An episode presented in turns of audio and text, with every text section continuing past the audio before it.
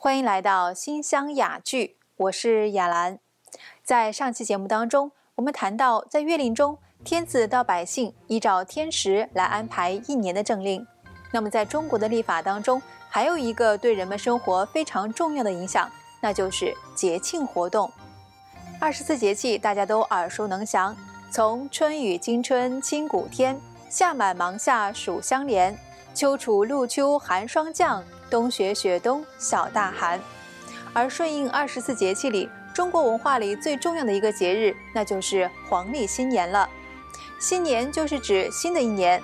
而在中国文化里，是指新的一次二十四节气的轮回。黄历新年是这次新的节气轮回当中的第一个节日。您知道黄历新年它原本叫什么吗？黄历新年啊，原本叫元旦。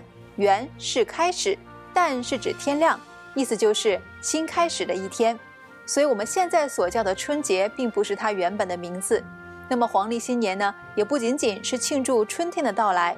而是在中国传统的历法里，表示新的一次二十四节气轮回要开始了。而顺应二十四节气，还有很多其他的节庆活动，比如在清明里，人们会外出踏青，追忆先祖，慎终追远，明德归厚；而在五月初五的端午，人们会佩戴香囊，防止五毒。在冬至的这一天里。人们也会吃饺子，希望不会冻坏耳朵，能够保暖的度过这个冬季。